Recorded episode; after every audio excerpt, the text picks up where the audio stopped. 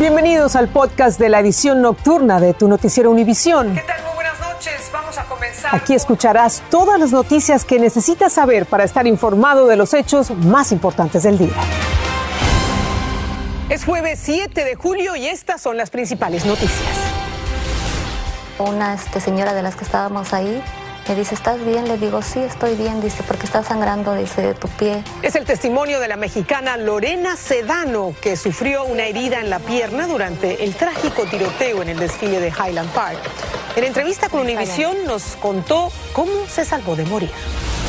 Todos los indocumentados quedaron bajo amenaza de deportación tras el fallo de una corte que rechazó la política de Biden de deportar principalmente a quienes sean peligrosos para la seguridad nacional. Y no hay esperanzas de que el calor sofocante nos dé tregua. Un verdadero horno le espera al centro y el sur del país en los próximos días. Millones están bajo alerta de temperaturas extremas. Comienza la edición nocturna. Este es un noticiero Univisión Edición Nocturna con Patricia Yaniot y León Krause.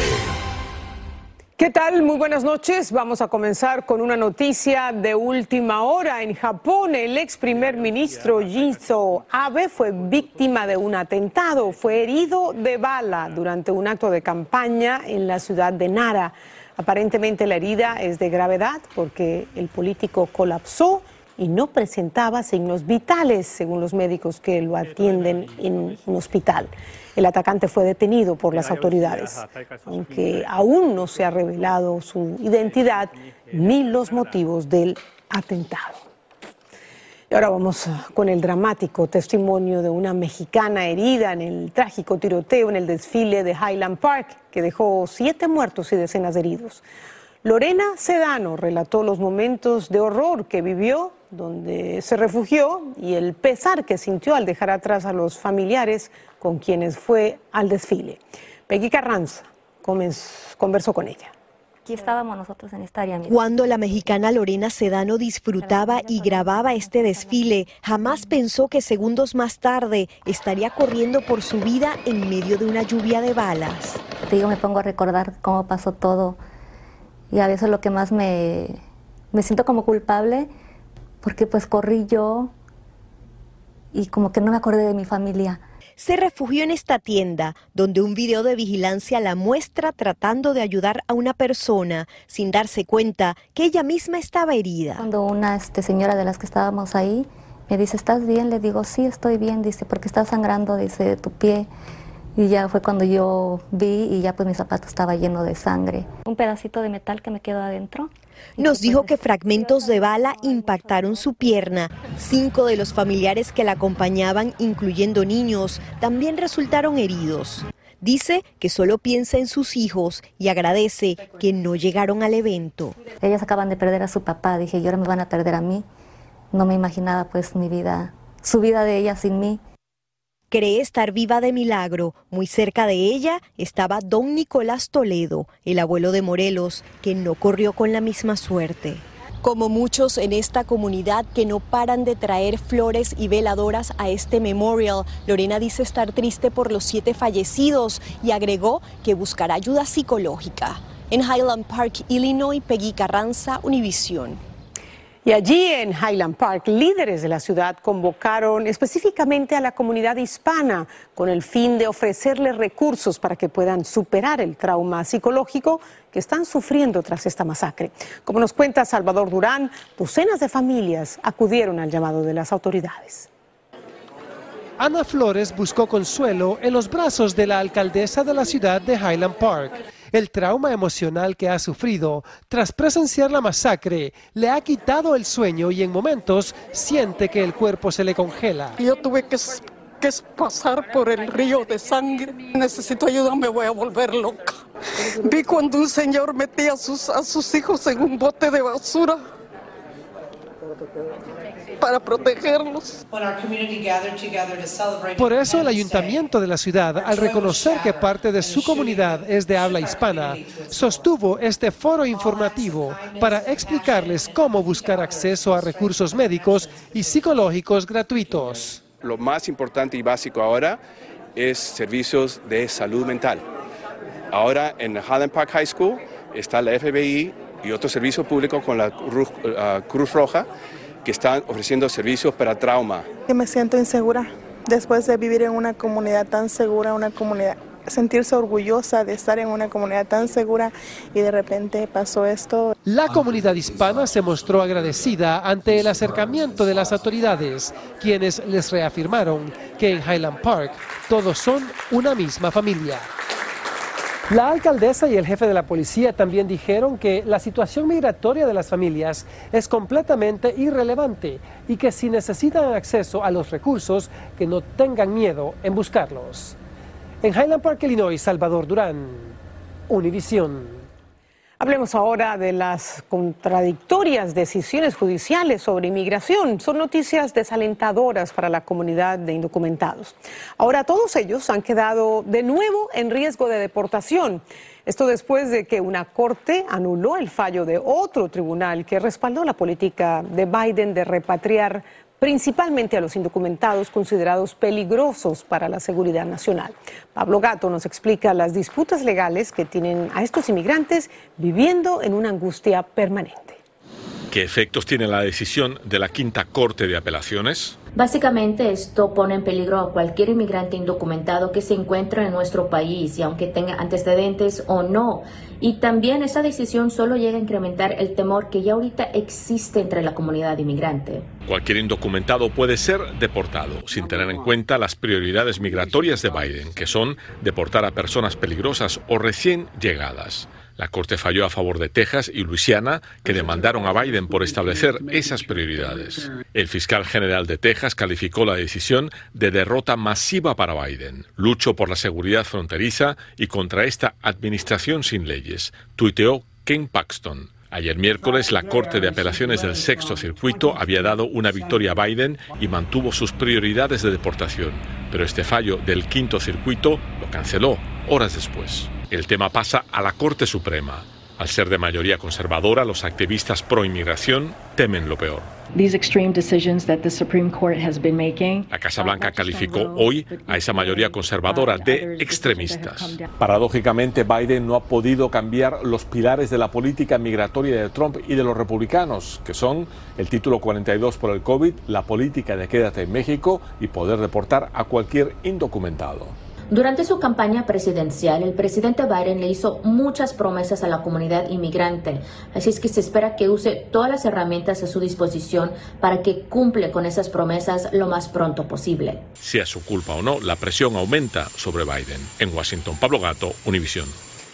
En México, elementos de la Secretaría de Seguridad y Protección Ciudadana rescataron a 115 migrantes centroamericanos en el municipio de Chiapa de Corzo. Los transportaban hacinados en varios vehículos. Seis personas fueron detenidas en el operativo y los migrantes fueron trasladados ante las autoridades migratorias. Y Estados Unidos también. Aquí hubo operativos policiales, pero para arrestar a decenas de criminales y prófugos con historial de delitos violentos. Diferentes agencias policiales se unieron para coordinar labores de inteligencia y seguimiento a delincuentes que operaban en ciudades con altos índices de criminalidad. Jaime García nos habla del resultado del operativo Estrella del Norte.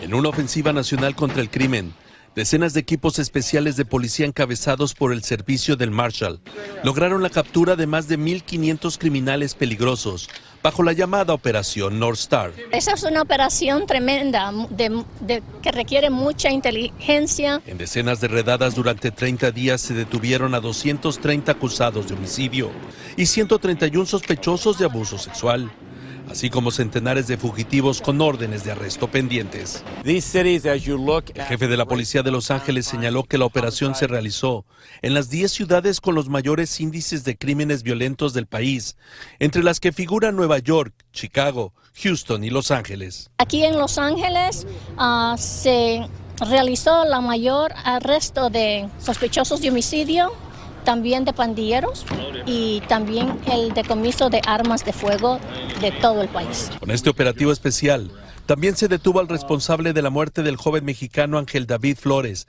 el pasado 18 de junio. Esta operación pudo arrestar a Matt Prince, un individuo de 30 años que es un residente de la ciudad de Hollywood. Aquel David estaba de visita en Los Ángeles cuando el sospechoso Matt Prince disparó contra el vehículo en el que viajaba. Era un muchacho ejemplar, muy dedicado, le digo, era muy querido. El procurador de justicia del país calificó la operación North Star como un ejemplo del trabajo en equipo para mantener la seguridad en las comunidades. En esta operación North Star a nivel nacional, se decomisaron casi 54 mil dólares en efectivo, así como 33 kilogramos de drogas. En Los Ángeles, Jaime García, Univisión. Estás escuchando el podcast de tu noticiero Univisión. Gracias por escuchar. Y seguimos en California porque los partidarios de destituir al fiscal del condado de Los Ángeles afirman que han presentado suficientes firmas para su destitución. Recolectaron 717 mil firmas que deben ser verificadas por funcionarios electorales el próximo mes. Si más de 560 mil firmas son válidas, es decir, el 10% de los votantes del condado, podrían someter a votación en noviembre la propuesta de destituir al fiscal del distrito, George Gascón. Y las autoridades en Los Ángeles arrestaron a la mujer que asaltó un puesto de venta de tacos el fin de semana, un violento y despiadado incidente que quedó captado en cámara y que les compartimos, si ustedes recuerdan, en nuestro noticiero esta semana. Dulce Castellanos nos dice quién es esta asaltante y qué cargos podría enfrentar tras atacar a por lo menos una hispana que atendía este puesto de comida. La mujer que remetió en contra de los trabajadores del puesto South Tacos en Los Ángeles y agredió a Berta Zúñiga fue arrestada y se encuentra bajo la custodia de las autoridades. India Duerson, de 30 años, se enfrenta a un cargo de robo y tiene una fianza de 60 mil dólares. Pues me da gusto porque lo que hizo no estuvo bien y tal vez alguien la pueda ayudar a ella también para que no se vuelva a repetir lo mismo. Duerson enfureció cuando no le quisieron cambiar un burrito sin haber regresado el primero que se le entregó. Luego del desagradable y aterrador suceso, los trabajadores dicen que se preparó más comida y se fue. A pesar del nerviosismo, Berta ha estado colaborando con las autoridades, lo cual ayudó en la captura de la sospechosa. Quiero ser más fuerte, pero me ganan mis nervios, pero aquí estamos todavía. Dice que tiene que seguir laborando, pues ella provee para su madre y su hermana en México. Mi mamá siempre se preocupa, pero pues aquí estamos, digo, míreme. Gracias, yo estoy completa, estoy bien y sirve el apoyo todavía, ¿verdad? Los trabajadores dicen que el puesto ha sido el blanco de múltiples robos, los cuales han aumentado durante el último año. Le preguntamos al dueño del puesto si considera aumentar la seguridad para proteger a sus trabajadores. Si ponemos cámaras de vigilancia, o tal vez nos vaya a ser un poco costoso, pero tal vez pagar a alguien. En Los Ángeles, Dulce Castellanos, Univisión. Un abrazo inmenso y solidario para Berta. Y en Nueva Jersey la policía rescató de un vehículo en llamas a un hombre que sacó por la ventanilla del lado del pasajero. Ahí lo vemos, el conductor estaba atrapado en su vehículo debido a un problema eléctrico sin lograr abrir las puertas. Los agentes lo arrastraron fuera de peligro, le administraron los primeros auxilios, gracias a Dios, y lo entregaron a un familiar. Y tras la derogación de la ley Roe versus Wade que garantizaba la protección del derecho al aborto, las píldoras para abortar se han vuelto más populares. Y esto a pesar de que están prohibidas en algunos estados y hay riesgos legales cuando se solicitan a través del sistema de, de telesalud. Desde Washington, Claudia Uceda nos cuenta más. Las píldoras para el aborto prohibidas en algunos estados cada vez son más populares, pero alertan de tácticas que podrían ser riesgosas. En 19 estados, el abortar a través de la telesalud ya está prohibido, ya está contra la ley. Algo que muchos desconocen. La página web Plan C ayuda a pacientes en estados donde el aborto es ilegal a obtener pastillas de aborto por correo usando citas por teléfono. El sitio contacta a pacientes con el proveedor. El precio promedio de la píldora para abortar es de 150 dólares. Los pacientes lo reciben en uno a tres días. Ahí encontramos a este doctor. Solo utilizamos medicamentos aprobados por la FDA. Las pastillas aprobadas por la Administración de Medicamentos y Alimentos pueden tomarse hasta las primeras 10 semanas de embarazo. El gobierno de Biden dice que el uso de esta pastilla es legal en todo el país, pero proveedores a distancia pueden ser objetos de investigaciones y perder sus licencias si envían estos medicamentos a estados donde el aborto es ilegal. Si un estado prohíbe el aborto, es muy probable que vayan a incluir el uso de la píldora. Ahora, es probable, y esto hay que chequear en cada estado, cuál es la regulación que ese estado impone. Y es que muchas mujeres manejan a fronteras estatales para tener sus citas de salud y luego utilizan la dirección de otros estados para recibir sus píldoras. Si el paciente miente sobre su ubicación, el proveedor puede no ser responsable. En Washington, Claudio Seda, Univisión.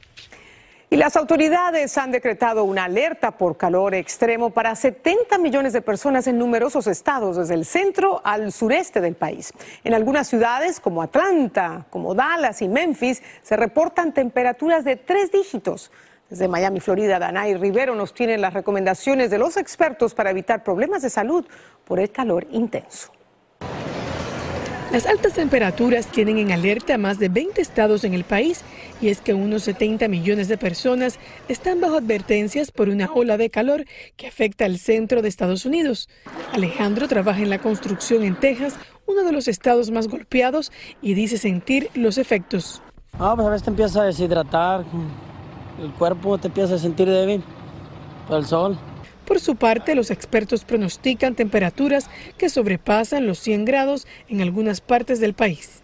Esta ola de calor se extiende desde Texas hasta las Carolinas, por todos los estados del sur, incluye Arkansas, incluye Tennessee, incluye eh, Kentucky, Georgia, Alabama. Esta ola de calor está asociada en primer lugar a un domo de altas presiones que está ocupando varias capas de la atmósfera y en toda esa zona el aire desciende, se comprime, cielos más despejados, más horas de sol, más radiación y por tanto más calor.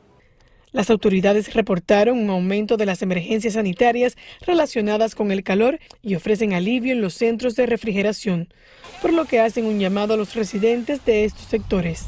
Nuestro cuerpo deja de funcionar prácticamente, ya que la pérdida del agua y también de los electrolitos hace que muy difícilmente las células funcionen de la manera correcta. Por eso va a ser muy importante tomar agua y también utilizar ropa adecuada para estar en la intemperie. Y según los expertos, las temperaturas pudieran mejorar este domingo para Georgia, Carolina del Norte y Carolina del Sur. Sin embargo, esperan que la ola de calor se extienda más días para el resto de los estados. Desde Miami, Florida, Danay Rivero, Univisión. Falleció el conocido actor James Caan, recordado por encarnar a Sonny Corleone en la película El Padrino, dirigida por Francis Ford Coppola. En su larga carrera de seis décadas, Caan interpretó personajes en importantes películas como The Rain People, Thief y Misery. No se han revelado las causas de su muerte. En Argentina, 19 exmilitares recibieron penas de cárcel por crímenes de lesa humanidad cometidos durante las brutales dictaduras que gobernaron al país en las décadas de los años 70 y 80. Las sentencias fueron por desapariciones forzadas, homicidios, torturas y secuestros de niños y de empleados de una empresa automotriz. Según grupos de derechos humanos, la dictadura militar argentina dejó hasta 30 mil desaparecidos aunque la cifra aún es motivo de debate en ese país. Después de más de 30 años de servir en Nicaragua, un grupo de religiosas de la Asociación Misioneras de la Caridad, fundada por la Madre Teresa de Calcuta, fue expulsado del país, custodiado por agentes del Ministerio de Migración y Extranjería. El régimen de Daniel Ortega proscribió la organización con la que operaban estas hermanitas de la caridad. Y vamos a terminar nuestra emisión en España, donde desafiando la gravedad, un grupo de corredores se pusieron los zapatos con tacones altos para correr esta carrera anual de tacones en Madrid. El evento hace parte de las festividades del orgullo LGBTQ de la ciudad. Todos los corredores tienen que llevar tacones altos con una altura mínima de 15 centímetros y esto con disfraces, pelucas, blusas y además algunos con una bolsa cargada con un ladrillo. Ahí, ahí la tiene. El ganador se lleva un premio de 350 dólares. La carrera había sido suspendida durante dos años debido a la pandemia. Para que vean lo que es desplazarse en tacones. Gracias, buenas noches, que descansen. Así termina el episodio de hoy de Tu Noticiero Univisión. Gracias por escucharnos.